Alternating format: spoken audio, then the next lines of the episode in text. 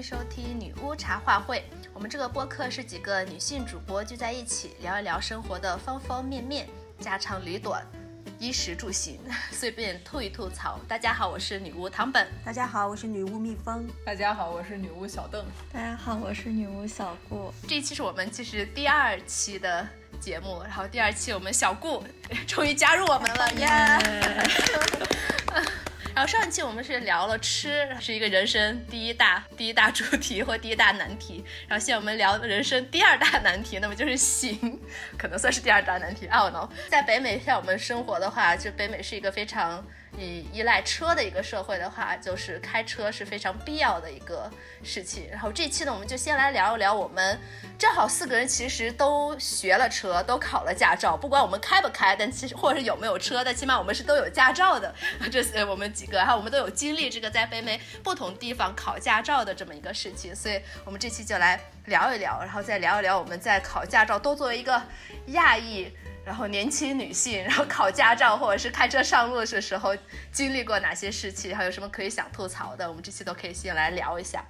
第一期节目的时候，我们也说过，就大家都在不同的地方，那我们先来说一下大家在不同的地方考驾照的流程是什么样的啊？那就小小邓先说。我是在美国波士顿考的，那时候应该刚过来读书，可能两三年的样子。然后我的室友拉着我一起去，因为他跟我说，你早一点考驾照，攒这个驾龄，以后这个车的保险就会便宜。我当时也不是很懂，就跟着他一起去了。这边考驾照分两步，第一步是呃笔试，就是考交规什么的，然后获得一个 permit，啊，有了 permit 之后，一个有驾照人坐在副驾驶，你就可以开车了。呃，然后第二步是路考，因为我之前就是从来没学过车，所所以呢，我是考完了 permit 之后就去中国城找了一个驾校，呃，但是呢，我学的特别慢，我前前后后可能学了快半年才最终路考通过，然后拿到驾照的。嗯哼，所以呃，那所以你就是是在那种美国大城市波士顿，所以大城市里面考的驾照，然后分两步，一个是考笔试 permit，一个是考车试，所以就是两个。然后你考完了之后，其实就可以哪里都可以开了，right？对的，就可以开高速或开哪都可以。OK，就两步中。是的，是的。那小顾呢？我知道小顾是在多伦多，是在加拿大。对，加拿大好像考驾照其实是每个省不一样的。然后我多伦多在安省，安省的驾照就是其实分为三个等级。呃，第一个等级就是 G1，呃，和刚刚小邓说的就是它是一个初级驾照，然后它是理论考试，然后你要首先通过 G1 之后，你可以就是副驾有一位就是要有四年四年驾龄的一个 G 牌司司机，然后你是不能够喝酒，然后没有教练是不能上高速公路的这样子开车，然后完成 G1 之后就是可以至少要等十二个月，在这十二个月当中你可以就是练车，然后之后。等过了十二个月，可以去考 G two，G two 就是一个路考，然后 G two 好像过了十二个月之后，你就可以换取 G 牌，然后 G 牌就是，呃，实际的就是全全全权限的一个驾照，然后之后你就可以终身有效，就不需要再考试了。所以加拿大的话是分成三步。对，其实考过考下来就需要很长时间，但是就是好像说在国内，如果你的你有驾照，然后如果你有两年以上的驾照的话，你就可以直接过来考 G 牌，就不需要再就是考 G one，然后等一年考 G two，再等一年这样子。但是如果就是如果你国内驾龄不足一年的话，就需要再补。不足的那个月数。蜜蜂呢？蜜蜂我知道也是在安省，不过你是在小镇上考的。对，我就想补充一下那个小顾刚才说的，就是 G one 跟 G 呃 G two 跟 G 之间还是有一点区别的，就是你考那个路考考 G two 的时候是不上高速的，它会考有一些基本的考点，呃什么三点掉头啊、平行停车之类的、入库之类的，然后。你拿到了 G2，通过了这个路考之后，你才有资格独立驾驶。那么你需要在五年之内通过你的 G 牌的考试。那么你参加那个 G 牌的考试，就是需要上下高速啊，他也也许会考官会要求你在高速上面换线啊之类的。你如果五年之内通过了那个 G 牌的考试，拿到 G 牌之后，你就不需要再考试了。大概一直要到。八十岁还是多大年纪之后，参考家庭医生的意见，看你是否需要再次进行考试，获取独立驾驶的资格。那如果你在五年之内那个 G 的考试，G 牌的考试没有通过的话，你的那个 G two 是需要是每隔每隔五年你要你要 renew 一次，你就要重新考一次。你要么就考过 G 牌，要不然你就把 G two 再考一次。那么你拿的就还是 G two。你拿了 G two 之后，你如果下次还考不过 G 牌，那每到那个年限的时候，你就必须再考一次，至少能考过 G two，你才能保有你这个驾驶的资格。对，我就我就稍微补充一下这一点。我是等于说在加拿大也考过，在美国也考过，我是两边都经历过。然后，呃，加拿大的话就是和小顾和蜜蜂说的是一样的那种。我我是只是考了 G one，然后就开始学，因为我需要开始学车，所以我考了个 G one，然后就开始学车，可能学了个六六次、五六次的样子这样子。然后我就搬到美国这边来，所以我没有时间在呃加拿大那边考 G two，我没办法等到十二个月。再加上我的那个地址搬到美国来这边，所以我就在美。国重新开始考驾照，美国考驾照，呃，就是步骤的话和刚才小邓说的一样，先有一个 permit，就算我在加拿大有 G one，我过来还是要重新考一个 permit，然后呢再去这个车考。我和小邓不一样的是，呃，因为我是在小镇上，而且是在那种就旁边都是那种农村的，就村呃农庄的那种小镇上，然后。大家都 assume 你就是小时候就跟着家里，他爸爸就开始让带你开什么拖拉机啊，或开卡车的那种的，所以就就非常非常的轻松。然后我的过来的时候，是因为我本身是会在加拿大学了大概五六次，这个基本上来说是会考的，呃会开的。我可能就是呃要再熟悉一下这样子。然后我来这边后就报了一个驾校，报那个驾校呢，就是你八个小时的课堂上，然后在课堂的时候，等于说你就过了笔试。然后后来是三次，一次两个小时的那个呃车。开车学开车学开车这三次里面的最后一次其实就是你的考试，所以你的那个教练就是你的考官。然后我也没有写写什么三点掉头啊什么，就非常非常的简单。然后最后一次呢就是上高速，其实第三次就是上高速。然后第三次的时候他就让我，然后大概开了嗯呃十个 mile 就半个小时，开到隔壁的一个小镇上面又开回来，然后他看没有什么问题，你上高速可以 merge 进去，然后你换线什么都没有问题的话他就 OK。然后他给我了一张纸，然后又拿着一张纸，然后到那个交通局就 DM。V，然后去就是换，对吧？换成你的正式驾照就行了，非常非常的简单，所有的一切都非常非常的 smooth，和我在加拿大考试的那个感觉的话就完全不一样。尤其在加拿大这边就是人比较少，加拿大像那个多伦多那边的人就很多的话，就真的是非常非常的 frustrated 在加在加拿大考试的那个感觉。我其实还可以补充一下，我还有在国内考驾照的 经历。哦，来来来说一下说一下。但是我那个就不具时效性了，那是非常非常多，可能二三十年以前就很久以。前在国内考，那个时候好像跟现在考驾照变化也比较大。但是我记得我当时考的时候，除了那个笔试跟路考之外，它还增加了一个，它要考专门的一个单项的考试，它要考你倒车入库。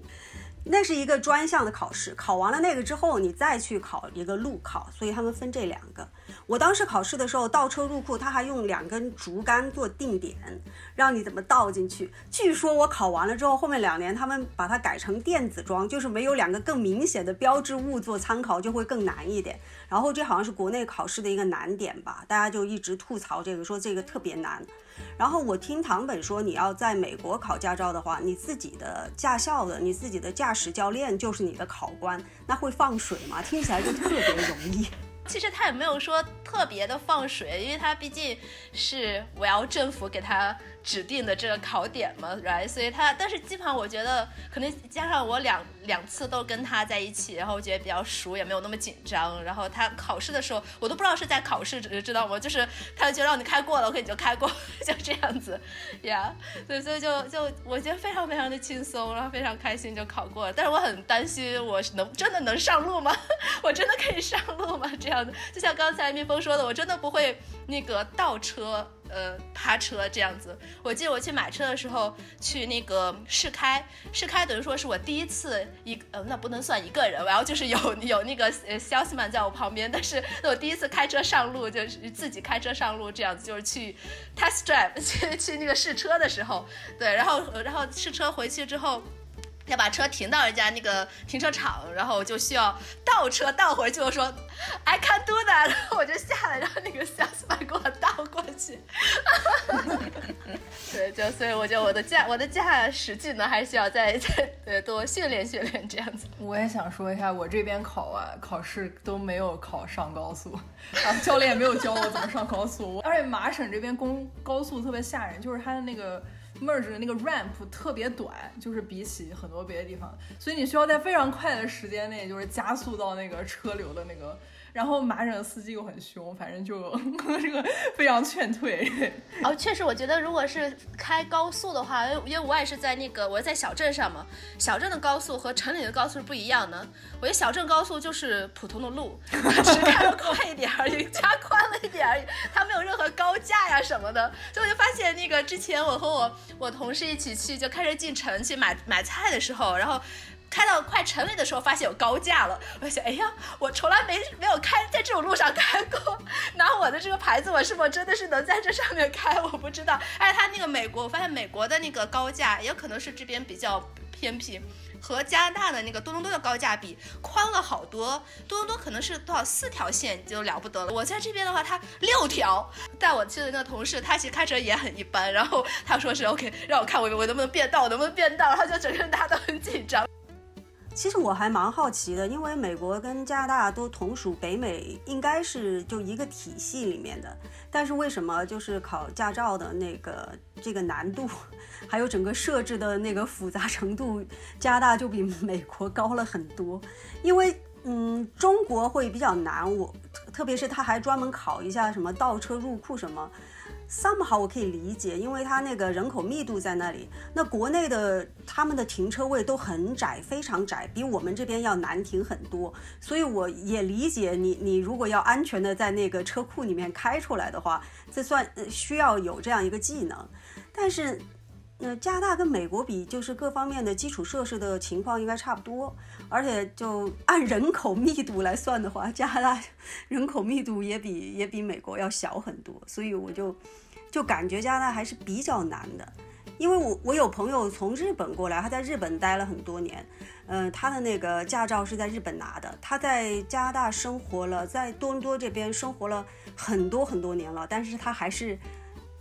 他还是用他的日本驾照，他就一直没考这边的本地的安省的驾照，他就说太难考了。我就说怎么会比日本的驾照还难考呢？日本应该也很难呢，你考虑到他的人口密度。而且我是听说，呃。加拿大起码安省的话，他对于美国的某些州的驾照他是不认的，因为他觉得你考太简单了。我在想，我这州算不算的？如果等我以后搬回加拿大，我是不是要重新再开始考什么，从 G One 开始考吗？我是听当时那个教练告诉我，就是他在美国的话，有些驾照。他不能说拿过去，就是比如说你就不用考 G two 了，你直接考 G 牌或者怎么样？No，你可能要重新开始考，就是他哎，可能也是看你那个驾龄啊什么这些算这样子。我觉得哦，原来还是加拿大和美国还差别还很大。那大家在考笔试的时候，之前有遇到过什么事情吗？你们是一次都考过的吗？首先我想问，你们觉得很难吗？笔试很简单，我是没有一次考过的那个人。大家也是考试是是在机考吗？是还是怎么样考的呢？我我不是机考，就是波尔顿这边他可以选，就是用英文考还是用中文考。然后我们就选了用中文考，因为听说用中文考比较简单，因为它不是机考，然后它那个题库可能就不知道五年都没换之类的。然后网上就经常就可以找到那种别人分享，就是说最近考笔试都有什么题什么的。所以就就还挺简单的，虽然我之前还是挺认真的准备的，把那些材料什么都看了，还有还有小笔记，就就感觉总体还是比较简单的吧。嗯，我记得当时好像我考的时候也机考是刚开始有，哦 哦，是吗？所以也不是对，也不是非常高科技。我不知道他们现在是不是就是更，比如说中文也也有机考了之类的，对。嗯，我唯一的吐槽就是当时等考试，就是我们还是约了时间的，但是我们去了之后，在那个大厅里等了一个多小时。呃，不过反正美国的这个 RMV 这个效率都是大家有目共睹的。小顾呢？小小顾是在多伦多哪个考点考？当趟考的是吗？对，当时说要去考驾照，是因为就是疫情的时候就很无聊，说啥事儿也没得干，那就去考个驾照吧。反正就是你考完之后，你还要再等一年才能开车嘛。然后就先去报名。然后我觉得整一个笔试最难的就是报名这一点，就是你得抢那个 slot，因为当时是疫情，它是不能 walk in 的，你只能去约 appointment。然后我就记得。就是每天早上要起来刷那个，刷我家附近的那个 slot，就跟就跟什么刷签证 slot 一样。然后之后我就好像约了一个，就是两个月之后的，所以我有超级多时间每天复习。对，然后之后我觉得估计现在好很多了，但是就可能如果你要去 walk in 的话，就会要等很久。我记得我当时备考的时候，其实我是没有。就是我是没有系统性的学习过的，就是采取一种就是做题的方式，就是做错了，然后再去就是记这个答案。是，但是我觉得比较难的就是他会问，就是什么。我一开始觉得比较难，就是他问那个酒精浓度多少，就是因为我那时候就是我不喝酒，我我对这个完全没有概念，它对我来说只是一个数字，然后就很难记这些数字。还有就是他会问那种什么做了什么样的事情会扣多少分，为什么我要知道这些？对对对，执法的人知道不就行了吗？我记得好像去的时候就是也是他有不同的语言，然后我当时也是选了中文，然后它是纸质的考试。好像很快就做完，然后交上去，然后他就好像会现场给你改一下，然后就告诉你结果这样子的。对，总体来说还是比较就是顺利的，就除了约时间比较难以外。那蜜蜂呢？蜜蜂应该不是在疫情的时候考的，对吧？对对，我在那之前考的。而且你你是在多伦多还是在你的小镇上就有考点？我在小镇上考的。然后我就觉得你们都好认真，我也是选的中文考。呃，我之前就觉得有点如临大敌吧，就觉得要这是一个很重要的一个事情。搬到小镇之后，你没有车就等于没有腿，出不了门。我就想赶紧把这个事儿解决了，所以我就上网看了一下，然后把中英文的那个他图书馆都有的这个考试的题库那个真题我都借了。之后我上上网搜了一下，大家就建议说考中文的好处，就像那个跟小邓说的一样，它题库就比较小，相对比较小，它抽取的题目范围就比较小。所以我就决定用中文考，我就就如临大敌，把资料都借回来之后，我又翻了一下，我觉得就一个选择题，这个就太简单了，因为我短期记忆特别强，我就特别擅长考这种考试，就正好是我强项，所以我就放到考试前一天晚上就突击看了一下，啊，把那个图书馆的借的真题，然后网上又看了两套题目，呃，过了两遍之后，就是到我约的时间，呃，第二天去考试。也是一次通过。我选的中文我是机考的，约的时间等的时间也不是很长，然后考完了之后很快他就会给成绩给你出来。我唯一的就是，嗯。笔试觉得很不满意的事事情就是拍的那个驾照照片太难看了，我当时 我当时心存幻想，觉得我回头过了路考他们会给我再拍一张的，结果过路考的时候那个人就硬是不肯再给我再拍，就还是沿用了那个笔试的照片，所以后来我跟所有要去参加笔试的人给他们提的建议就是，你化个妆再去考试。好吧，就作为我是我是那个就第一次考没有考过的人，我来分享一下我很凄惨的经历。我也是在多多伦多考的，然后我不是在当趟考的，我是在那个就北边考的那种移民最多的那个地方，所以人口最密集的集的那个地方，在 Scarborough 那的一个考点考的，而且是当时我考的时候已经疫情结束了，所以是要人到那边去，我不知道可以预约，然后所以我呢就直接去了，他早上七点开门。我七点前到的，那队已经排了很长了。我进去了，然后拿到号了之后，我就开始坐那边等。我大概等了三个小时才轮到我，三个小时，三个小时。我说小小邓，你等了一个多小时，我觉得你已经你已经非常的非常的好了。我等了三个多小时，然后才才去到轮到我，轮到我了之后，我我是用英文，嗯。答的，因为我不知道中文的题少，然后当时我看在背的时候，我也是背的那个英文的，然后我跟小顾一样，也是那个数字对我来说没有任何的意义，所以我 记那个数字记得非常的困难，然后我就错的应该是多错了一道题，也是那个数字那个方面，我觉得 I feel so confused，然后我可能就选错，就错了一个，然后很我很生气，然后考完了之后出来，按理说其实你要是没有过的话，你可以接着再拿个号再考，但是考完之后我已经饿的。眼两眼冒金星，就非常非常的那个晕，然后我说不行，我我不要了，我在第二天再再来考，所以我第二天又过来，然后在第二天就好一点，因为他已经把我的信息记录上去了，我可能等了一个多小时，然后到我了，然后继续考，直接就考过了，然后我就拿到我的我的这个呃 G one。然后除了这个我想吐槽之外的话，还有一点我想吐槽是这个费用的问题。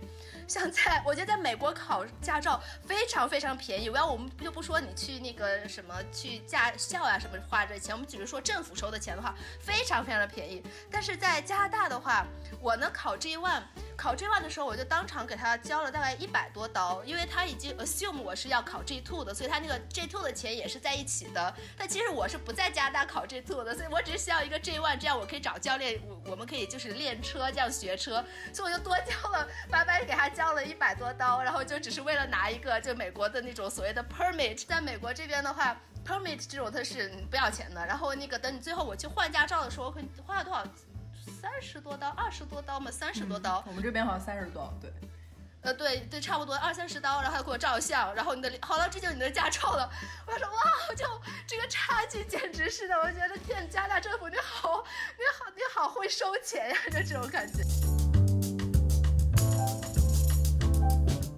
大家找的是什么样的教练呢？然后你们学车的经历怎么样？因为我听说过很多非常糟糕的学车经历，所以我不知道大家的学车经历怎么样。你找的男教练、女教练、老的、年轻的，然后你是有怎么样？学了一次、学了两次，找了几个教练，不拉不拉这种。小邓，小邓可以先说。我之前说我是在中国城找的教练，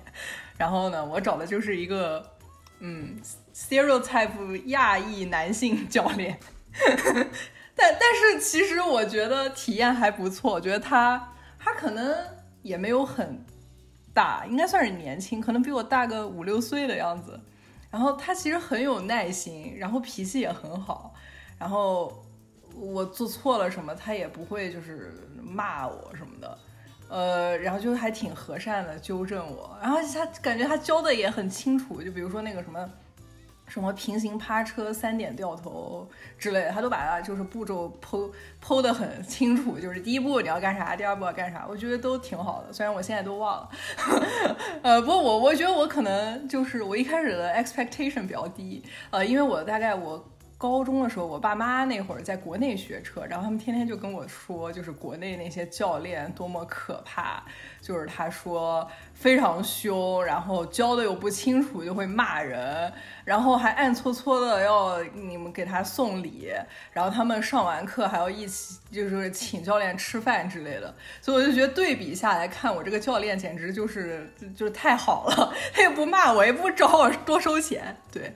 然后唯一就是当时觉得特别吓人的就是第一堂课，我那时候我真的我一点都不会开车，我根本就不知道我连油门刹车在哪都不知道，然后方向盘怎么怎么转啥都不知道，然后他直接就让我进车里，然后就让我开了，然后。我当时就嗯，这样吧，我真的不知道怎么开呢。而且因为那个驾校在中国城啊，然后中国城就是那个路特别窄，然后人又特别多，车也特别多，就真的第一次就是特别吓人。对，但是总体上来说，感觉体验还不错。虽然我学了非常久。但是我觉得不是他的问题，主要是我的问题。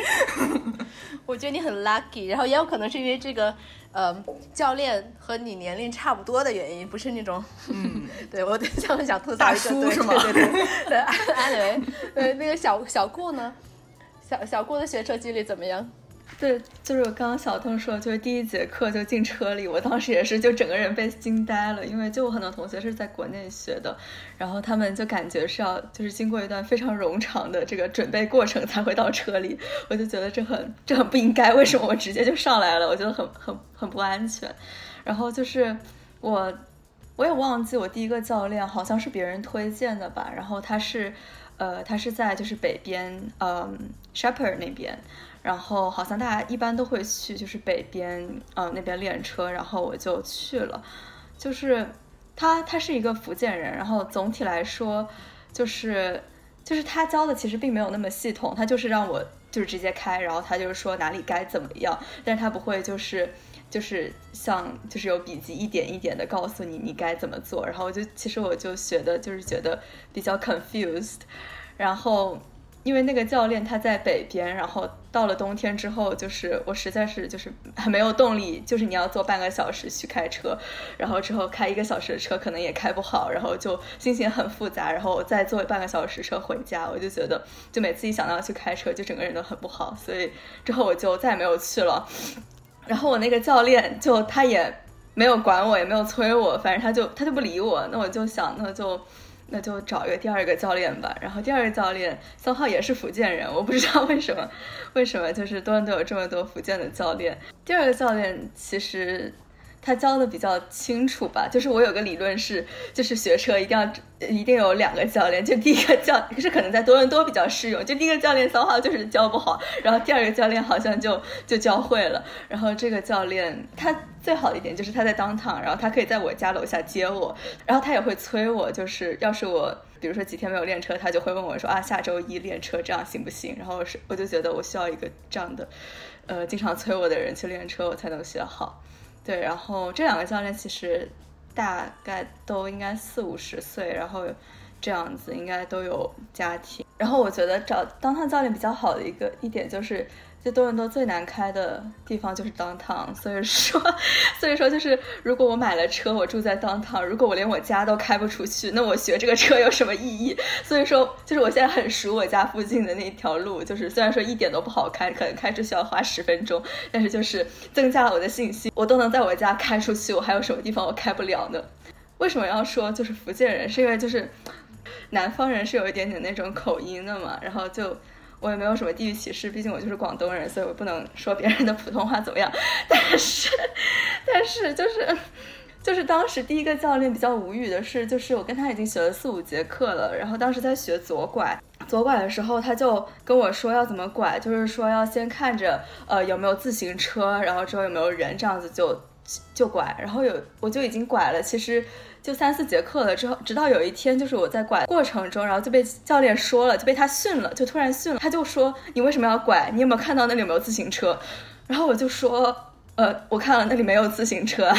然后他就说这个不就是自行车吗？然后我就很困惑。之后我反应了十秒钟，才知道他说的是直行车，就是有没有对面的直行车过来。然后我就 我反应过来之后就很，就是我很生气，就是我说为什么我已经上了这么久的课，我连这个都不知道？然后我就觉得他就是三号，我就是合不来。就是如果我找我找一个中国教练，就是为了让我听懂。如果我听不懂，就是我。我觉得就是讲中文可能比讲英文就是更加让我感觉 comfortable 一点，然后没想到就是因为口音，让我就是出现了这样的乌龙，就很过意不去，然后就换了另外一个教练，然后另外一个教练虽然有口音，但是就是嗯就好一点，对，所以这是这是我的学车经历。其实我也学了很多节课，就是一直学到，就我觉得开车还是就开到自己有信心了比较好，所以就一直学。蜜蜂呢？蜜蜂有什么有趣的经验和我们分享吗？哎，我觉得我运气都还蛮好的。呃，我在国内的那个教练呢，也是一个男的。当时我很年轻了，他年纪比我大，但是因为是我家人的熟人，所以我学车的时候那个时候很早，也就是听说他们那个驾校的风气不是很好啊，教练会很凶啊，你需要给他买烟或者请他吃饭什么的。但是我那个教练就还蛮好的，嗯。就态度也还蛮好的，教的也还蛮认真的。我我不记得我有给他买烟，那有可能我家里人给他买过，那我不知道。但至少态度是很好的。然后我到了安省的那个小镇之后，呃，要找那个教练，我专门在网上找了一下，也就是找一个离我家附近比较近的，他可以过来接我嘛。嗯，就像小顾刚才说的，你要自己再再去。跟教练碰头，你在练车，那这个事情就又增加难度了，你就更容易拖延下去。所以我在有限的选择，在北边的呃华人教练里面，我其实有想过，我想找一个女教练，但是就没有，硬是一个都没有。然后我联系的这个教练呢，他也是南方人，没有那么难，算江南那一带的，所以也有一点点口音，但是交流没有障碍了。啊，他年纪会比我大一点，他教的很耐心。态度也很好，他是那种很擅长于带学生考试的，他非常清楚那个考点，因为长期带学生去考试，他对几个考官的风格甚至都比较熟悉，而且他会带你考考试的那几条线路，然后有哪几个很重要的考点，他都会呃拆开揉碎了一点点的跟你讲，所以我觉得对考试是很有帮助的。但是因为我是不太靠谱的学生，我当时正好莫名其妙那段时间就特别特别忙，我没有什么时间练车。那个教练又很盲目自信，他觉得他带的学生就是，呃，练个一两次就没有什么必要练了。你自己家又不是没车，你练一下，然后就可以去考了。所以呢，让那个唐本嗯，心里舒服一点。我虽然 笔试一次过了，但是我的路考并没有一次过。我就 那段时间就硬是没有时间练。我约了教练，然后跟他学了两次之后，他就会帮我约一个考试，然后我就没过。然后第二次我又没过，然后第三次他就很沮丧了，他说我从来没有带过学生，第三次没过。然后正好那阵儿我就忙完了，我我就自己用用自己家里车在考试之前就突击练了两下，然后我是在第三次才考过。所以我算运气很好，遇到那个一个非常专业的教练，然后他是运气很不好，就遇到我不是很靠谱。然后我开着他的开着他的教练车闯过红灯，也闯过停牌，因为他很紧张，他说人家要记那个罚单到我这里怎么办？然后我我就 怕他凶我，我跟他说要文明教学，不要打骂学员。他就属于那种倾诉欲比较比较强。我虽然练车的次数不多，考的次数多了，每次就跟他只练了一两次就去考。在不长的次数里面，他们家上下三代的故事我都 都已经比较了解了。跟蜜蜂有一点很相像，就是我在多伦多的那个练车练了大概五六次，我还把我教练他 孙子在干什么的事情我都知道了。不 是不是，这是因为他很健谈，是因为我和他一直可以这样子聊聊下去。所以我很好奇，就是大家和你的教练是一种什么样的模式？因为就我们可以想象说，那个教练，然后他大部分来说又是年龄比较大的，然后是又是一个。大部分来说是一个男性，然后年龄又比较大的，然后他又是教练。不管你们怎么样，你们两个这关系都感觉不是很对等的。我的那个教练是我爸朋友的同事，就我爸朋友他是一个教练，但他就是在 downtown，他没有办法上来到北边来，所以他就找他的另外一个同事，然后就说是呃在北边这边来带我，然后也是个福建人，然后也就是一个大概六十多岁已经有有那个孙子大叔，但是看起来没有那么年没有那么老，就那种就看起来还挺精神的一个男的，但他说话做事。风格就非常非常国内中年油腻大叔，you know，我很讨厌别人碰我，你知道吗？然后在我开车的时候的话，如果如果比如说你方向盘没有拉对拉正，他会抓着你的手给你拉过来，我就很讨厌这个，我就瞪他。然后 然后那个开了几次之后，他反正他可能知道，就后来他不碰我了。然后还有就是我去，要不然我就是去开车的时候，我就穿着长裤长袖，我就不让他碰我。然后还有一次就是那个第一次还第二次的时候，他完了之后他就说，哎，我们加一下微信呀。然后第一次的时候我是没有带手机的，我说好，我没带手机，下回再说。然后第二次的时候，然后他可能就忘了，反正他没问我，我也就没提这事儿。我想说你为什么要给我加手机？你谁加微信？你谁呀？为什么要加你？我就想说说 OK，你既然是这种油腻大叔的话，那我也来跟你扮作油腻大叔状跟你攀谈。我就开始问他呀，大叔没有大叔，我教练你你你你怎么样？你家在哪儿啊？怎么怎么样？哎，你你你做什么呀？怎么平时干什么什么呀？然后他就开始打开了话匣子，我就知道他几个儿子几个女儿，然后儿子。在什么哪一个银行工作？他的另外一个在哪哪？他这个孙子怎么怎么样？他说：“哎，我最近家里的草坪怎么怎么样？然后我最近家里种的苦瓜怎么怎么样？”他教的其实 OK，反正呃，要要不然就是因为我觉得我是一个非常好的学生，不是他教的好，是我学的非常好。然后我大概学了两两三次、三四次的时候，我基本上就他他说我都 OK，所以他没有骂过我，所以我就还觉得他可能人就还好，只是比较油腻，爱说那种话。然后他他又说一些。沾一点黄腔的东西，我就不会不我就不搭腔。我本来开始跟他说的很好，他忽然说完以后，我就不理他，我就直接开我的车这种，所以他会知道他不跟他不跟我说这种事情。但是呢，因为他是要带好多学生那种的，他这人比较鸡贼一些，然后他就是。卡那个时间非常的紧，比如说就是说是啊，我开我在练，我练两个小时，然后他让我说啊，你去开到我另外一个学生家，然后他接那个学生上来，然后我的我坐后面，然后他让学生开着开着就把我送回家。然后当时我正好是要快来美国的话，我也没有上班，所以我我我就是时间无所谓，我说行，所以我就是见了他呃一两个学生，也是嗯可能比我还年轻的那个二十出头的那种女孩子。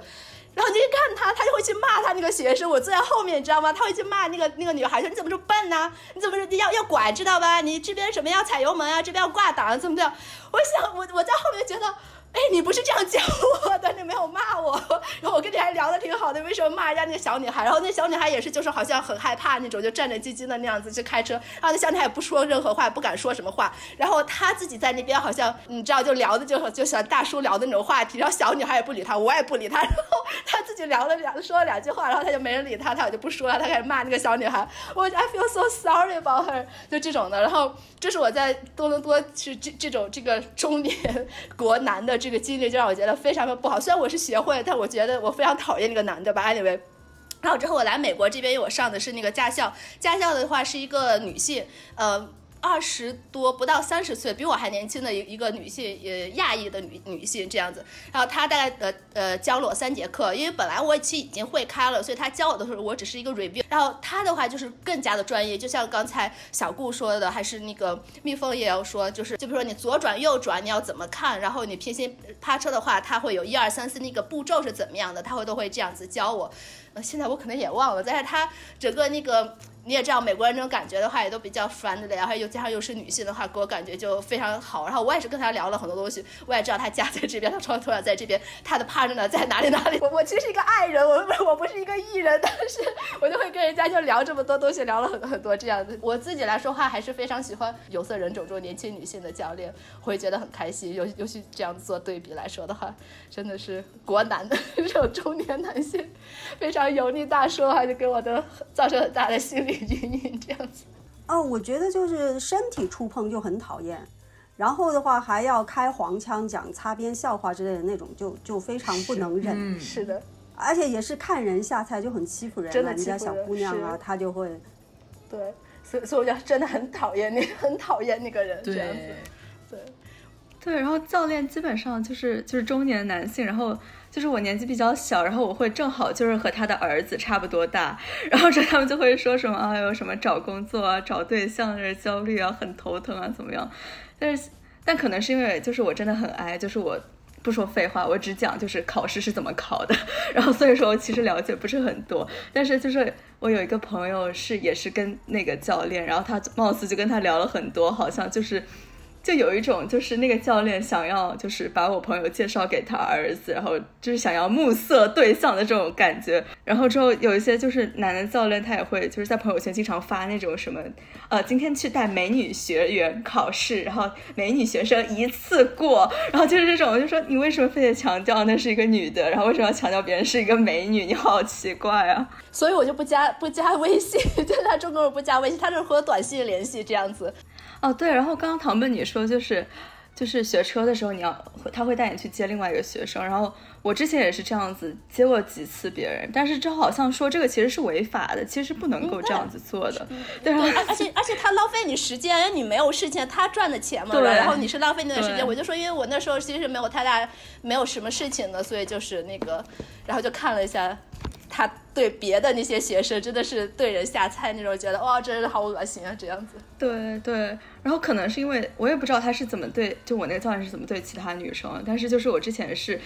跟他去接过一个男生，然后他特别讨厌那个男生，那个男生估计比我大几岁这样子，然后他似乎是一个妈宝，就是我在练车的时候，他妈妈打电话过来了，然后就一直在跟我教练说，呃，上一次练的怎么样，然后他就请请求我教练，呃，让他就是在开车的时候就是停下来拿个本子记一下笔记啊，这个样子，然后，然后我教练可能他他可能是就是。哎，接到过太多次这个电话了，然后就是说，我我就说，哎，等一下，我觉得我们是不是一个教练？因为那个教练好像跟我说过类似的故事，你知道？天哪，我们该该不会是同一个教练吧？那有可能是，就是他是，就是他会打电话过来，然后之后就跟他说说很长一段，就是，然后之后其实我能理解，就是他妈妈很担心嘛，但是就是在在路上就是拿本子记笔记，这是不是有点太危险驾驶了？然后那个教练就很生气，然后就是可能是因为被他妈妈烦的太多，然后就一直把气撒在这个。男生身上，然后那男生就很紧张，他越紧张他就开的越错，就是说实话，他开的真的挺烂的。就是我我开始还觉得那个教练就嗯，三号在对我挺温柔，就可能因为我没有什么毛病，然后然后就看他对男生这么凶，我就觉得哦，原来他还有第二面。然后之后我其实我跟我其他的朋友就是介绍他作为呃教练的时候，然后有另外一个朋友说，就是他很喜欢就是。就是上手这样子，然后我就觉得，我觉得可能是一个，就可有可能是一个 教练，同一个教练，他也很喜欢上手。但是其实我我想想，就不知道是我自己不够不够女权，还是不够有意识，就是就是我好像没意识到，没有没有这个上手的这个记忆。我我觉得我跟我那个教练相处还蛮融洽的，就是他没有那种很就是。就像很明显的一个等级在那里，就是我是我是老师，我是教练，你是一个学生，也可能我没有，并不是特别年轻的一个学员在那里，但是我感觉他就还蛮有服务意识，蛮有那个商业精神的。我想他们整个江南有那个多少年以来的经商的传统在那里，他很有服务意识。比如说你们讲到呃驾驶的过程里面，其实是不方便记笔记的，那有些人他就比较比较头疼，怎么办？呃，我当时我记得跟我有我们是。呃，考试的时候就会有几个学员同时用他的车嘛。当时有一个年纪比较大的女的学员，她也是就很，她很怵那个倒车，倒车入库。然后那个教练的解决方案就是用那个。他他分了几个技术要点，然后就给那个他叫那个大姐嘛，就给那个大姐发了一段语音，就很完全没有废话，清晰明了的讲了几点。他就说啊，你因为那次那个那个那个女生没有考过，他就很沮丧，他就说那你回去自己拿自己家的车，就照这个技术要点来练。我觉得他还是就就这方面就解决问题啊，包括专业这方面还是比较好的。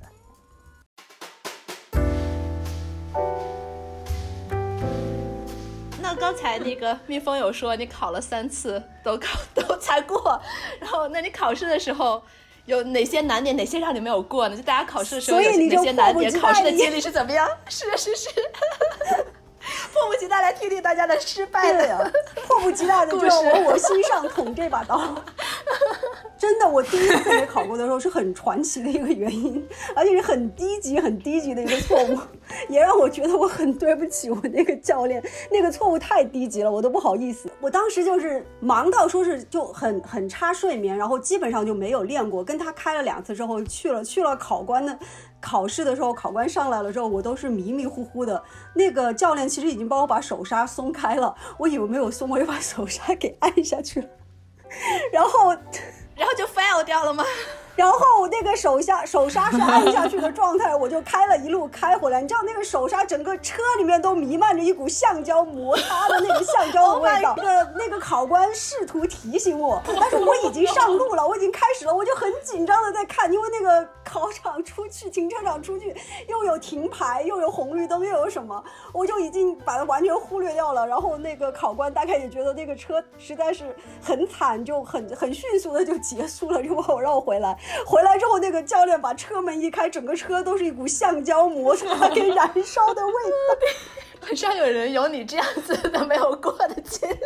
所以这是一个很特别的经历。我跟你说，不是，不是所有人都能够迷糊到这个程度的。但是我知道，听就我听加那个之前人家考过，也听我考官就说，加拿大考试是非常严格的。像我在加拿大学车的时候，考官都跟我说，哦，你的速度一定要不能超过，比如上多少五十或者是四十五什么，你这这这种东西很多。然后我不知道你们考试就是两位呃在加拿大考试的时候有有什么觉得很困难呀，或者怎么样？他说，谁说你第二次怎么 fail 的？啊，蜜蜂，第二次。我第二次不太集中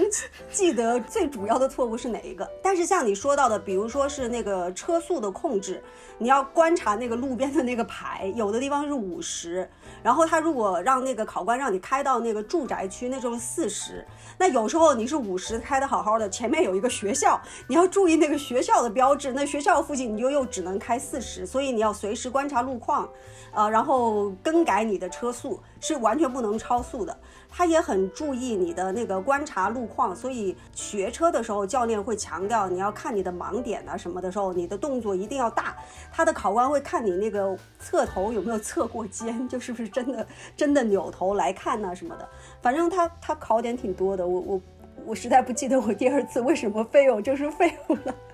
但是我的结论就还是得练嘛。后来练了一下，第三次我就过了。小顾呢？小顾觉得考试很难吗？就是我 G one、G two 和 G 都是一次过的，所以说就是 其实没有没有太多可以说的。我那个教练带我去的是一个叫做 Lindsay 的地方，我们一个地方考的，因为他们都说那里老一辈的教练都觉得那里最容易，然后就大概是离多伦多两个多小时的一个车程的一个地方。然后之后我觉得，我觉得那个地方考 G two 还行。我还没有去的时候，他会给我说一种就是那是一个小镇，没有什么人的感觉。然后我去到时候我就有点慌了，我说这个地方其实很多车呀，路上 G two 其实还好，但是考 G 的时候我是真的很讨厌 Lindsay 那个地方。对他那个高速，他只用上就是短短的一分钟，还是他就下来了，他就下来了，然后就然后又有一个高速。对，反正他就全程就是你四十五十六十，然后就是七十，然后上高速，然后又立马减速。然后当时我就是因为那个教练其实带我走了两遍这一段，但是还是很讨厌那一段路。就是我觉得整一个就是非常非常搞人心态的一个过程。其实我对考驾照记忆就是教练把车开过去的这一段记忆比较深刻，因为就是其实我晕车，就是虽然我会开车，但是我很晕车，所以就是我基本上我每次去的时候我就是晕过去的。然后就在那个一般都是下午。考试我们早上就八点多就出发，然后所以我就会有几个小时时间给我缓过来。那个 Lindsay 那地方是一个 Plaza，然后之后我每次等待的时间基本上都要等就是三四个小时起步，所以我就会在那个小小的 Plaza 里面逛好久。就是我已经非常熟悉，就那边有一个白人吃 brunch 的地方，然后在它对面是一个宠物店，有卖小狗狗、小猫猫，然后隔壁是一个。对对，隔壁有一个那个 Burger King，对，然后这还有那个那个，然后还有那个卖那个体育用品的地方，我还好好逛了好久。然后那边还有一个 Indigo 卖书，我好看了好多书在那边。然后还有那个 Winners，那个地方其实给我一种就是白人土土的那种感觉，就是他卖衣服也都土土的。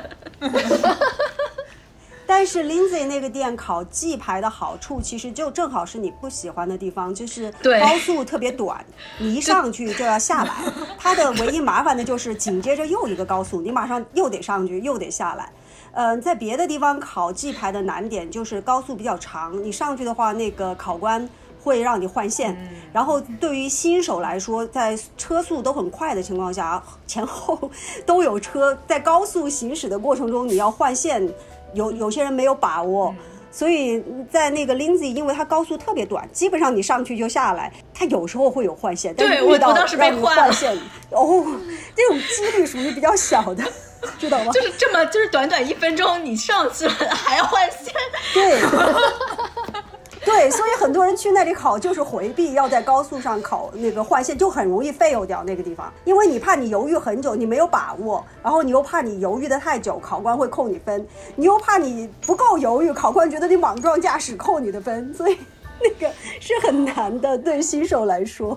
小豆这边是在美国考的，我们先听一下小豆多年前在美国考试的经历。我当时考试就是在我现在住的这个地方，然后是一个常驻考点。但是美国这边好像比较奇怪的是，好像教练不能带你来这段考试的路练车还是怎么？但是呢，他们前一天就偷偷的拉着第二天要考试的人，拉一辆面包车，然后来让给给大家看一下，说，哎，看这里有个 T 字路口啊，你们一定要注意啊，然后这里要 stop sign，千万不要忘了。带着你走了一遍，但是其实没有啥用，因为我第二天考试，我出去可能我可能开了不到一分钟，直接就让我回去了。我就是属于那种特别犹豫，然后考官可能就觉得，哎，你这不行啊，这完全不行啊，然后就基本上就是上去刚出去，然后就就挂了。然后呢，我就又学了可能几个月，第二次考试，当时驾校跟我说，有一种考试叫做加试，就是你要多付一点钱，我不记得多少钱，可能五十块钱。就是那些加试呢，就是这些考官在非工作日的时候。他们肯定加点班，就会就是分散在各个地方都有可能，然后呃就是一般不在这个主考场这边，然后当时就报到了，就是当时我正住的那个城那边考的加试，然后那边就很熟悉，因为经常在那儿走，我其实没在那儿开过车，但是我在那儿走，就然后那边路呢也没有这个这第一次考的那么复杂，就没什么。就是非常复杂的路口，因为波士顿这边吧有很多很奇怪的路，比如说什么五岔路，还有那种八岔路口，然后人家让你左转，看左边三条道。然后 第二次考的地方就基本上都是就是比较简单的十字路口，而且那天就是带我考试的那个教练，其实不是我平常的那个教练。然后呢，他 somehow 跟那个考官非常熟，然后他们俩就唠上了嗑，然后然后他们就开始聊什么咖啡什么茶，然后聊了好半天，然后就感觉那个考官也没有认真在看我怎么开车，然后呢，他也没有考那些，就是平常他都需要考什么平行趴车、三点掉头，然后还会就是突然问你问题，比如说什么。如果现在是个上坡，你个车要停下来，你个什么车轮该怎么打？他那天什么都没有问，然后就直接让我过了。所以我感觉主要是靠那个教练跟这个考官唠嗑给我过的。对，呃，所以所以你考试的时候，你的教练是可以坐在你那个车上考试的车上吗？也是第二次才有，第一次也没有，我也不知道是什么情况。多交了钱就可以，就是家试才有这种情况。哦，对了，然后说到你们这个什么去这个。比较好考的地方，在波士顿这边有一个传言，就是最好考试的时候是前一天刚下过大雪，然后第二天那个路刚铲完，那是最好考的。为什么？就是，呃，你开车可以慢慢开，你开开的非常慢，然后，然后那个考官也不会觉得你就是太犹豫了，就像我第一次这种问题，对。他会觉得你比较谨慎，哎，对，比较谨慎，而且安全驾驶。是的，是的，而且刚铲完雪呢，这个路边都是雪，也没有办法考那种平行趴车什么的，因为没有位子可以趴。哇，如果这样说来，我觉得。我我考试真的是超级简单，就不光是因为我的那个教练就是我的考官，就我在这个地方应该就算是特别特别简单的一个城市，就然后它车车流量还是相对来说是比较大的，但是不管怎么样来说的话，它路真的又又很宽阔，然后真的很好开，然后高速也很开开阔。唯一一个奇怪就我之前可能在加拿大没有看过哈，它叫呃叫什么，就那种一个有一个圆圈，它叫然后是一条。夜夜，它有四条道，然后你那个。你要是出第一个口、第二口还是第三个口，你打灯的那个那个不太一样。然后你应该先对，你应该先让谁？其实我也不太懂。然后那个，所以我也就稀里糊涂也就过了。一开始的时候我可能没有没有过，然后教练说来来，我们再来开几次。我又开了三四次，然后他没有再考我第二次，所以他就意意思就是我我过了。然后考那个平行趴车的时候，然后我学了，但我可能就不太记得。然后我教练教我了之后，然后可能一下就会了，然后又又试了一次，然后 OK 这就过了。我也没有我也不知道是他是真的在考试，反正就是我。就做了两次，然后教练看我没问题，然后我就过了，就类似于这种。然后最后一次的话，他就是，也就是说让你要看路边啊，看路况啊，要自己能够去熟识，不是要老问教练那样子。然后所以他就说让我开到那个小镇上面，然后他也什么都不跟我说，然后开了一圈，然后开回来的时候，我跟他聊天，他就说哦，我记得在想我今天晚上要吃什么，我都没有 care 你在开车那种感觉。然后最后我们就开了一圈回来，所以我就觉得我我这边考试的话就真的是非常简单，我非常的 lucky，但是我不确定我能在别的地方还能开这样子。我就感觉美国的考官都好 nice 啊。就比如像唐本这种，等于教学跟考核 无缝有机的结合在一起，你都不知道那是在教学还是在考试，融为一体。为什么他是这样子？其实我刚才说了，因为我在这这个地方周边都有农庄嘛，来，那他意思就说是我这三次其实就是只是告诉你这几个考点，你自己回家练。等下一次你约我，我等于就考我之前上一次教你的这些考点这样子。然后一般如果你要在本地的白人小孩，那他可能爸爸或妈妈或家里。人就带他，就开了，就练了，他就回来。然后我就跟我教教练说，没人可可以给我练。然后教练说，啊，你可以找朋友。我说，我朋友不会借车给我练，那这风险太大。有朋友也会给我借车给我练。然后教练就说，哦，OK，没事，那反正我们就看吧。第三次如果你过不了的话，那我们就加试，就就再加多加钱就行了。OK，我还好，我就第三次过了。所以我就很好奇，如果像在这边。比如说你是留学生啊，或者是你本身家里人没有其他人在这边的话，你要去他这个驾驾校，你真的只有三次的话，应该怎么办？那是说继续再往后吗？我之前有朋友是留学生过来，然后他为了那个过考试，他就是，当然也是过了路考，拿了 G two 之后，他是自己去租车行租车来练习的。然后我觉得你们美国不光是教学很放松，考官都很放松。我这边的经历，我考了这么多次。考官好紧张，你知道吧？我不知道他们都经历过什么样的幺蛾子考生，他们都非常非常紧张。他们会有一个表在上面，有很多扣分点，他就一直就就很密切的观测你，然后还在那里做笔记。他们有一个很大的 iPad 在那里，他们就在那里点点点的在那里做笔记。然后那个脚就随时踩在那里，就非常非常紧张。我记得我考 G 牌的时候，那个那个考官就就是要上高速的那一会儿，他就已经差不多要踩我的那个嗯。踩我的那个刹车，我觉得他他差一点就要踩掉了，因为他看我等嘛，那边还有车要上去，我要等那个车过去，他可能怕我就冲过去了，他已经紧张到不行了。所以我就很难想象考官跟你们聊天。我觉得这是一个付出生命的一个职业，非常有生命危险的职业。我现在懂了，怪不得我要交一百多刀。主要是给人家付那个 therapy 的钱，你知道吗？是这个工作心理压力太大了。原来。但是我我聊到这里，我想起来我在国内考试的时候，呃，为了过考试，那个教练是给我们加收了钱的。我们那个驾校当时去的一波人，但是我不记得是一个人收了多少钱。一百两百还是怎么样？头一天他收了那个钱，然后他说：“哦，今天晚上要陪那个考官打麻将，然后把钱输给他，要不然你们都完蛋了。这个很中国的感觉。哦，我要我要很骄傲的说一下，我 G 牌是一次考过的。我考过 G two 之后，第二天我就弄了一辆车，然后我就开始每天呃就每天就通勤嘛。我主要为了解决我通勤的问题。我的路考 G two 考了三次，然后 G 牌考了一次，我一共考了四次。所以每次考试的时候呢，那个教练车上大家都用他的车练的车，然后考试他会带你走一下，考试之前走一下那个考试的路线，所以就会跟其他的考生同车，有机会观察其他的考生。我的观察那个那个区别就是，女女的考生一般如果没有考过的话，就会反省一下自己哪里没考好啊。比如刚刚讲的那个大姐，她是那个倒车入库没有进去啊，然后还有三点趴车，那个教练跟她说了之后，她让那个教练赶快再录一段，就像一个语音的。笔记，他回家好练。呃，大家通常会总结反省一下自己的问题。但是我有遇到过两个男的考生，一个是就是那种大学生啊，然后一个就年纪比较大的一个东北大哥。哦，他们的原因，就东北大哥没有考过，他考了。当时跟我我是第二次去考的时候跟他同车，他已经是第六次考了，他是考 G 牌，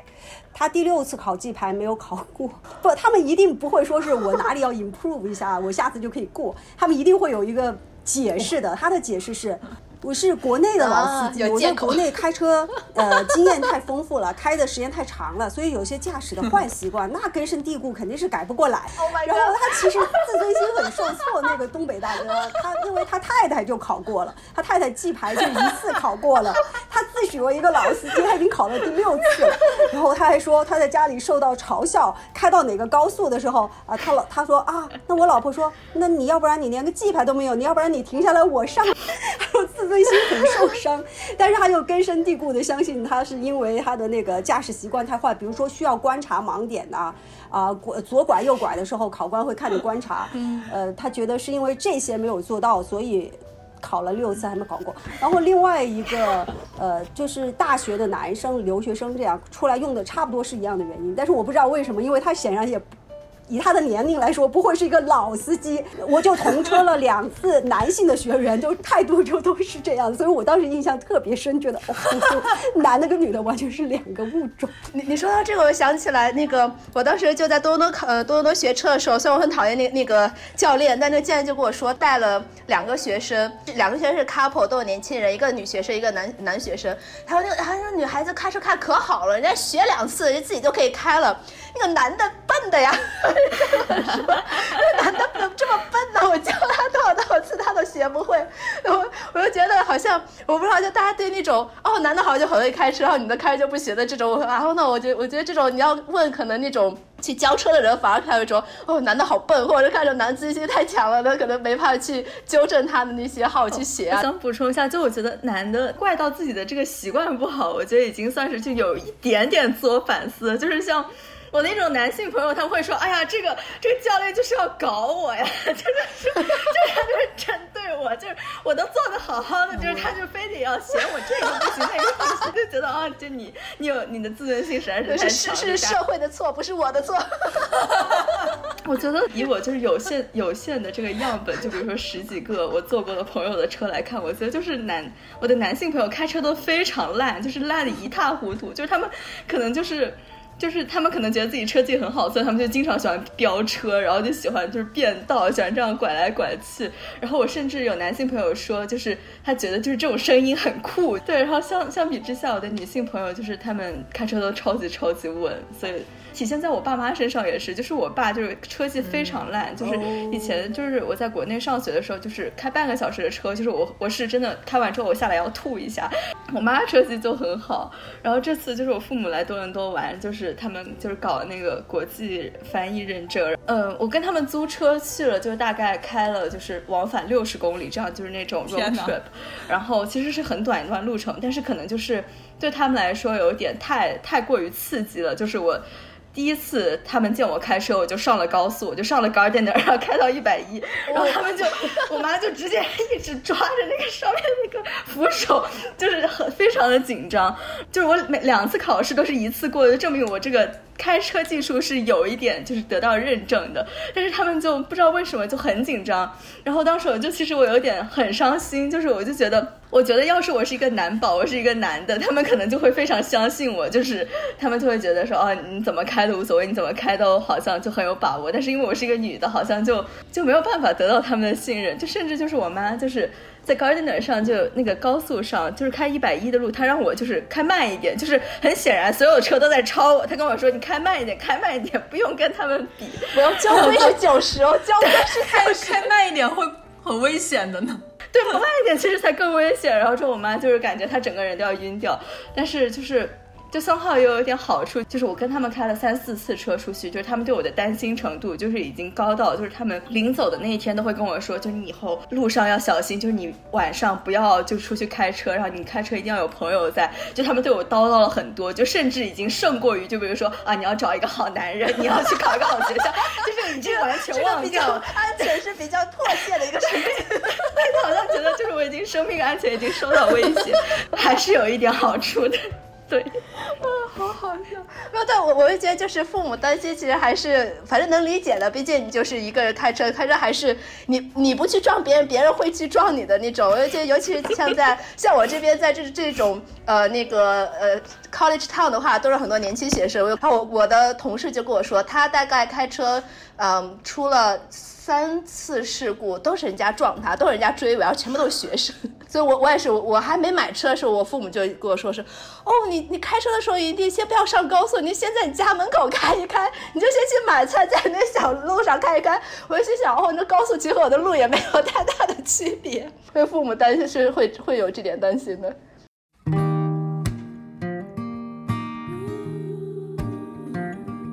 小邓呢，拿了驾照之后开车吗？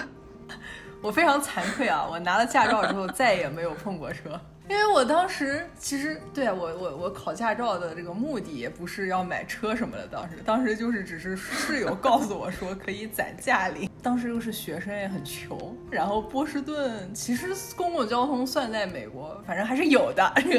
至少是有的，然后是就也没有什么需求吧，然后就感觉就是我觉得开车这个事情就是一个熟练的问题。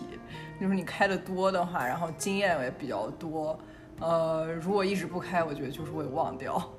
然后呢，我们家现在这个车也非常劝退吧，就是开车，因为我们家这个车特别老，也没有什么，就什么倒车影像啊，还有那种什么盲点检测，什么都没有，就是全靠你人的这个判断，就觉得非常难。像我刚刚说的，就是波士顿路特别难开，经常你不知道该往哪儿去，然后很容易就走错地方。然后麻省司机就特别凶，有一个词叫做 masshole，就是 Massachusetts asshole，就是形容形容麻省司机的，对，真的很凶，然后经常会那种极限操作，就是非常近，然后突然就从你右边出现了，特别特别吓人。然后还有那种就是。什么上高速之后，它是从左边上高速，然后十秒内你就要变四个车道，然后下高速，这种 就是特别吓人。然后那些车都开巨快，然后还有那种大卡车。我有一次跟我朋友，然后他他送我回家，然后走那段路，它相当于是那个高速是要下去之后，然后转一个大弯，然后就相当于本来是在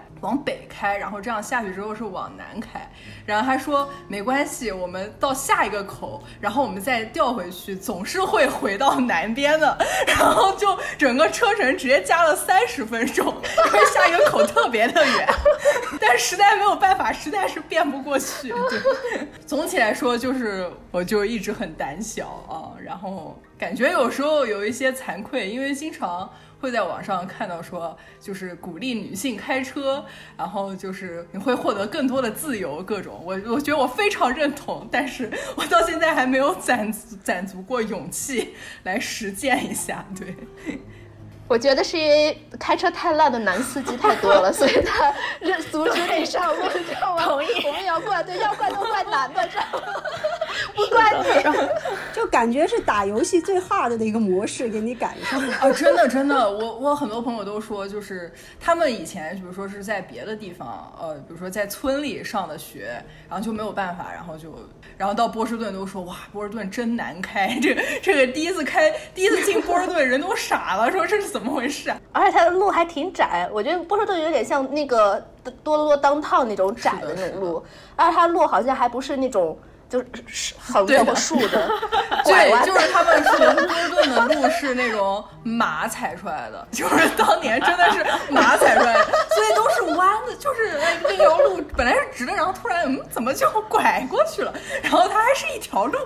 就非常困惑。是是是，我我又记得我我去的时候就住在那个呃什么喜来登酒店，我去看 conference，然后他按说我我在 Google Map 上面看，按说你过了一个。一个 block 也不算 block，你就过了一个十字口，然后我就说这条街下一条街上面全部都是吃的饭店怎么样？然后我就出了那个酒店，然后就是到另外一个另外一个酒店大楼，然后我就不知道怎么样能够 绕过这个大楼走到那条街上去。我在绕了半天，我都不是我其实不是一个路痴，就这样我都绕了半天，so confused，非常不北美的那种城市规划的感觉。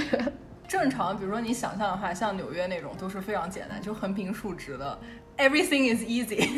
但是波士顿就是波士顿在在美国算老城，它有一个就相对历史，在前汽车时代它有一点历史。对的。其他的城市都是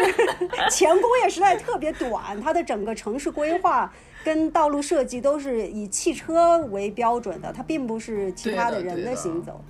但是我跟你的那个经历还蛮像的。我在国内那么多年前拿到了驾照之后，我就一直没有开车，就等于把这项技能就完全给扔掉了。因为家里像我爸爸开车开得很好，然后我当时考驾照是跟家属一起考的，然后家里就有人开车，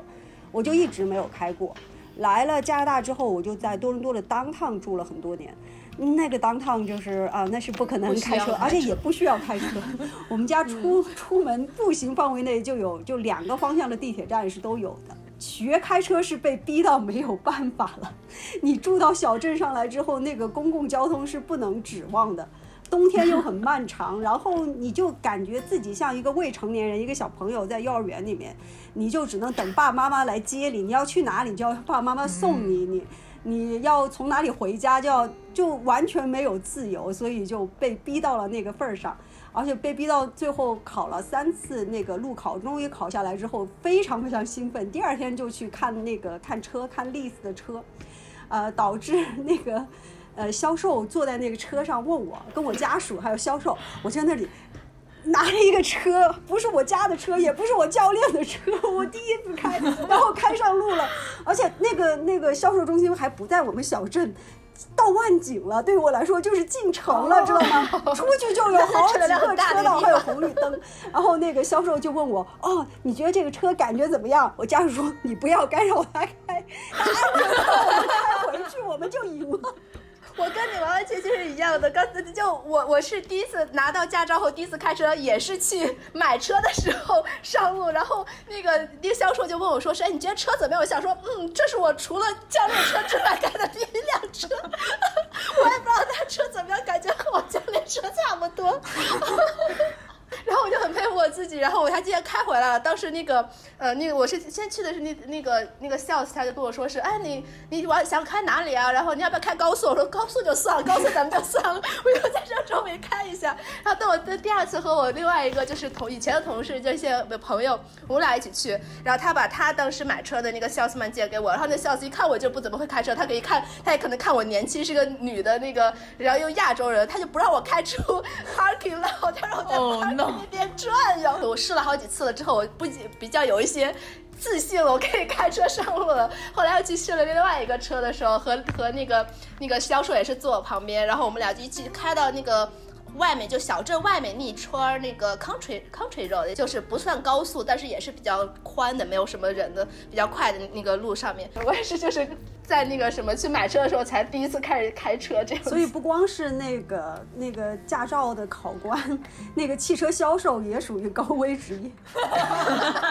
就是你不知道这个人什么时候拿到的驾照。嗯，我觉得如果如果那什么小邓之后要去买车的话，假如说你去试车的话，那个 salesman 肯定非常的危险。但是 salesman 看我的驾龄已经很多年了，他说来我们上高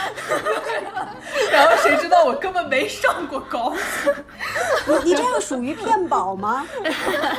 我不知道哎，这个保险公司一看，哦，驾龄这么久，对，这但是其实根本没有开过。所以所以那我很好奇，你有那个什么呃车保险吗？就或者是你的。你 partner 会带你，就不是你可以可以说家庭保险是带一个人那种的，有加你进去吗？目前没有，没有这 OK。对我，我对象的确天天撺掇我说，哎，要不要练个车啊？然后我都是 no no。这样听起来，小邓就不喜欢开车。其他的小小顾，小顾好像挺喜欢开车的样子。小顾和蜜蜂呢？你们喜欢开车吗？我觉得就是比起坐车，因为我晕车，我是喜欢开车的。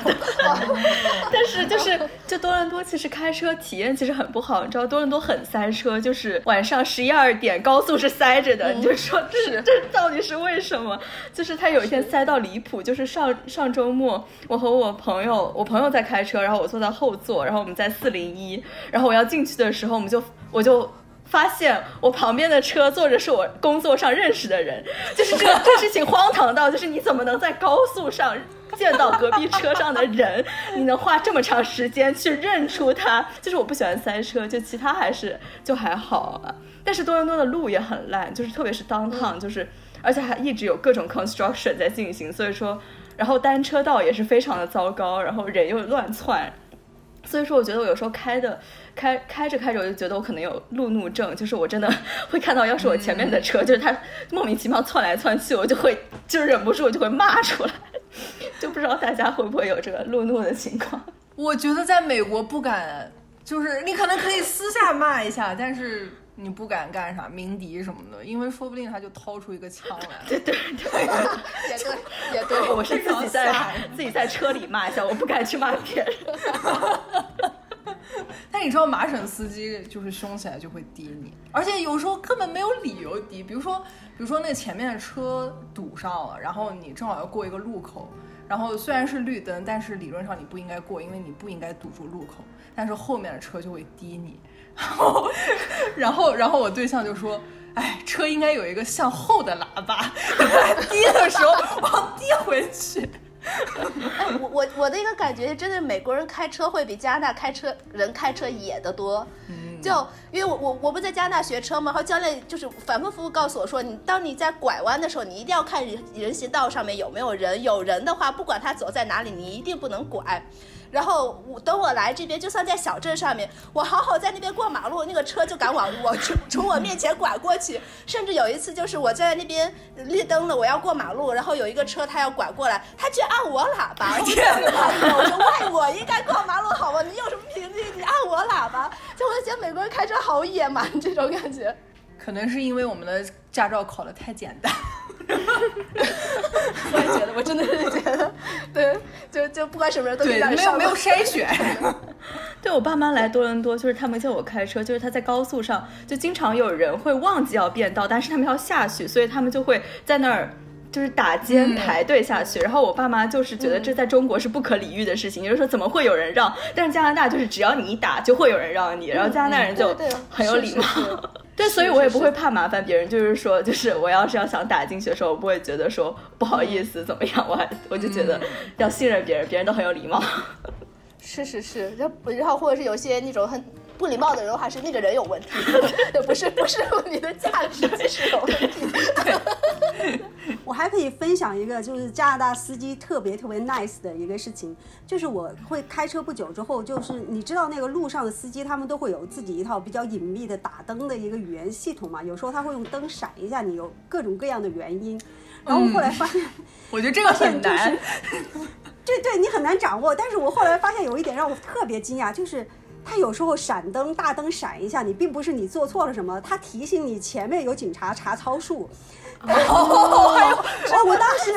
我当时发现了这一点之后，我觉得好贴心，觉得自己隐秘的加入了一个什么地下的组织，这样就是就是有一个 community 的感觉。因为那里警察特别喜欢等在变速的地方啊，就比如说是六十这个地方六十，然后到下面过了下面一个路口，他转转四十。或者这个地方八十，下面一个路路口转五十，那就有警察等在那个五十那个地方查你的那个那个速度。那对方来车，他路过那个警察，他看见你过去了，他就会用大灯闪一下你，然后闪一下你之后，你你就有准备了，你就知道要提前减速。但是我发现这个事情之后，我跟我多伦多的朋友说这件事，他说不会的，哪里有那么好？只有你们小镇上的司机才温情脉脉，我们多很多司机都有路怒症。但是，但是我理解，在多伦多的那个。就路况很复杂，很不好开。我没有，我我不敢开到多伦多去。我进城的话，我就是要么开车到 Go Train 的那个车站，我搭火车进城。然后到了那个进城之后，就就有地铁，我就比较熟。或者说是跟朋友碰面，我们再打一个 Uber 怎么样？多伦多的市区的话，它路比较窄，车多人多，它也不会让你。它还会有很多现在还有自行车，对对，它还会有很多路口，说是呃七点到五点钟之间不许左转，嗯，或者对，要看很多而且那个字很小很小，你要是不熟的话，你就是傻的。所以我真的有一个深度近视的朋友，他在那个前排放了一个望远镜，因为那个你你说那么复杂的那个指示几点到几点之间不许，然后就很小很小的一个小牌子，很小的字，他就用望远镜看。对，真真的，你刚才说的还是多伦多当趟，我就觉得。像多伦多，你刚才万锦、施家堡就是北边一点的，按理说它路会宽一些，然后车流量算算比较大，但按理说它没有那么多人流量窜来窜去的。但就这样的话，我在小镇学了车，等我回到多伦多的时候，我发现车流量好多，我觉得我不敢在这边开。你喜欢开车吗？你现在才刚刚准备买车，你刚刚有问到我们喜不喜欢开车？我觉得我是喜欢开车的，就有车的话，我其实开车我挺 happy，我不会觉得很累，然后我也我也愿意去多开车，然后我不会觉得这个是一个压但是你要说比起开车和别人为我开车的话，我当然还是喜欢别人为我开车。我就比较懒，这样这样子，对，所以呃，那我觉得开车从我开始学，就是刚才他们大家说一上来就拿方向盘开始，那个我我就没有觉得好像有很多的 challenge 或者怎么样。我当时上回我讲想，我就想到我小时候在公园里开那个碰碰车的那个感觉，对，然后我就开了几次，然后还比较有自信，这样子，我觉得我还是蛮喜欢开车的。啊，所以我也不太喜欢开车。我我对我我听你刚才说，你是说被逼要开车，我就知道你肯定不爱开车。我没有那么讨，就不像讨厌做饭那么讨厌。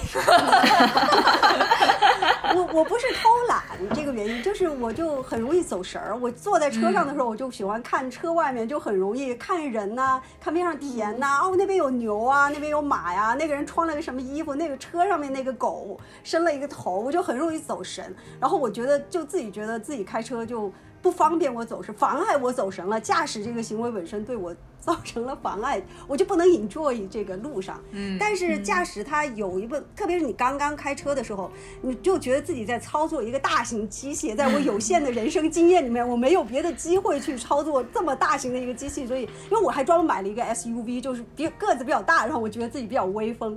然后我因为是在小镇上面开嘛，路况又不复杂，行人也不多，所以就可以走走神。我就开刚开始开车的时候，我印象很深，我就会幻想自己。就比如说是汽车人变形啊，当然你那个按钮按下去，就是收音机响了，对吧？然后，但是你会你会心里想象一下，然后你还会想象自己操纵一个大型的机甲，为了那个保卫银河系在在备战呐，什么脑洞好大，想象力太开始还是很有趣的。我我本来是社恐嘛，所以我就很愿意跟别的车保持一定的车距。要是有车贴着我开，我就会很烦躁，然后我就会幻想那个后面有激光。枪啊！我按一个按钮，然后就扫了。我还行侠仗义，那个车没贴着我开，但前面有两个车，一个车贴着另外一个车开，我就幻想我前排也有激光枪，我就可以把那个车给它扫掉。所以它在一定程度上是有乐趣的。但是你想在小镇上可以保持这样的车距开，你。但凡开到一个大一点的城市，像你说的万景啊，像那个 Richmond Hill 那边，你保持那个车距，人家就不断的差你，那是不可能的。你一定要紧跟上那个车流来所以对我来说，那个那个就没什么乐。我就喜欢那种野地上面像一个铁螃蟹一样 随便开，就很适合小镇，典型的小镇司机。其实我和你不一样，就是我我现在之前我对车完全没有任何的概念，因为我也不开车。我现在开始开车的时候，我现在特别想要一辆跑车，我 想要去开非常快的那种的，然后开跑车，我觉得非常非常的过瘾那样子。对我我没有你你那个大的那个脑洞，我是想看在那种没有人的那种美国的那种很大的路上面，这样咵这样开非常快的那样开出去，我很想要去试一试那样子的，或者做一些什么公路旅行啊，或者怎么样，我要这种幻想，我觉得我应该不会做，也很麻烦。By the way，就是我会有这些的幻想。然后又放一个无人机出去拍自己在广袤无垠的雨中间，好几十的大路，然后就穿着那小跑车。我当时真的是看了那个马自达，它不是有一个那跑车吗？红色的，但因为太贵我买不了。哇，这边真的有些人可能好像还挺有钱的，然后就可以看在那个街上看到他们开跑车，有有马自达那个车都不算是怎么样。我刚来的时候有看到那个翠绿色的法拉利。我第一次见翠绿色的法拉利那种跑车，然后在这边，然后还有一些人就开那种吉普 Jeep，Jeep 那种大的那种的。然后我很想开大车，或者开那种就是卡车啊，或者怎么样的。皮卡，我想要皮卡，但是我那个水平停车应该很成问题，长，关键是如果停车感觉你找车位都很难找。然后我还想分享一个小事情，也是我就是开车之后的体会。我就记得我最刚刚开始上路自己独自开车的时候，不是多多少少有一点战战兢兢嘛？哪怕在一个小镇，你还是有红绿灯的，你还是有车车上，呃，路上还是有其他的车。然后有一天晚上我开的时候，我就发现我前面那个车有点不对劲，它在那个红绿灯停的那个停车线前面，它总是没有办法停在正停在那个停车线线的前面。他都要提前个半米 或者大半米的样子停下来，然后就慢慢的滑过去。我觉得他就有点奇怪。我想了一下之后，突然领悟到，我说哦，那是另一个新司机。然 后我本来就很战战兢兢，我想说这一下子这是我呀，我就觉得我不孤单了，知道吧？我就觉得，嗯，虽然我这么大年纪了还在开车，但是那又怎么样呢？对吧？这个世界上就有那么多每每天都会有像我这样的新司机出来，我就就那一下子，我突然就有同伴的感觉。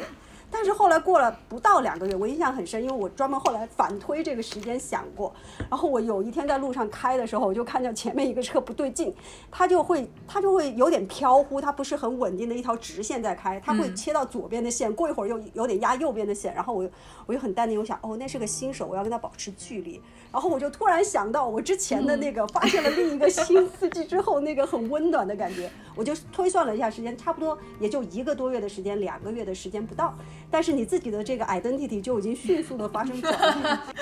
你变成老司机了。你觉得你就是个老司机，瞧不起对，你跟什么样的人群产生共情，对不对？你对自己的定位，其实有很多是在一个潜意识里面发生的，不光是驾驶，还有很多其他的事情。所以对我来说，这是一个很新的一个体验，看这样一个新的 identity 是怎么怎么转变、怎么形成，然后是怎么影响我来看其他周围的人和事物的。所以这是我比较特别的一个经历。我知道那个日本的话，它如果你新手的时候，它会有一个新手标志，还是一个呃一个一个这样子的一个菱形还是怎么样的一个一个，你可以贴在那个车上，大家就知道你是新手司机。我觉得那个还挺好的。我觉得如果这样的话，大家就知道我我新手，所以你也不要碰我，你你的老司机你也不要来碰我。然后你要看到别的新司机的话，大家就觉得哦，我们都是一起的这样子的。美国好像没有，加拿大应该也呃加拿大这里也有。你在 Amazon 上面可以买到这种啊，对对，贴在车上。它那个是一政府规定的那个标志，对，所以我说，对我就说这边的话政府没有，我你自己可以当然可以自己贴。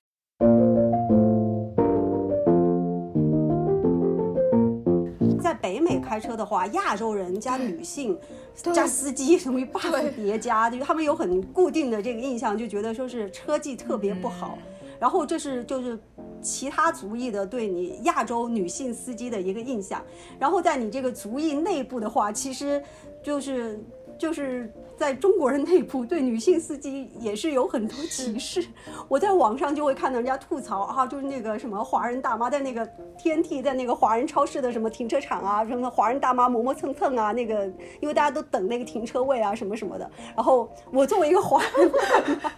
我看到这四个字我就很生气，你知道吗？是啊，就 我因为我我也会联想到我自己，因为我也不会，我也不怎么会停车。然后而且如果有有那么多人在我旁边的话，我觉得哦我又停不好，人家会给你。更大的压力，更大的焦虑，你反而更加停不好这样子的。确实，如果你这样说话，那就是我我那个我在开车学开车的时候，我和我的教练，我们俩都是亚裔年轻女性，起码看起来年轻女性，在开车的时候，然后对面过来了一个男的，然后白人男的开个车，然后他转，然后他转弯，我们俩在那边等。他车都转过去，他头都没有转过去，还在盯着我们看，然后我我们都不知道他在盯着我们看什么那种感觉，就 OK，可能原来就是他有这个 consumption，就觉得哦，你两个亚裔女的在这边开车，但是我觉得其实最好的反驳的话，女司机这边其实买保险，女司机她按性别来分，女司机同等年龄段的女司机，她需要付的保险费是会比男司机要低的。所以这人家精算是算过来的，根据事故发生还有赔付率，人家人家是专业人士算出来的，好不好？女司机很靠谱的，比男司机靠谱啊。对我们，我们有数据做做支持的。是的，我今天稍微查了一下，他有一个调查说，美国二零一七年百分之七十一一的那种就是事故造成的死亡都是男司机。造成的。然后问题，他还有一点是，男性比女性有百分之十一的更自信于自己的车技。对呀，人家考试过不了，都只是因为习惯不好而已，并不是车开的不好。或者是那个考官针对我。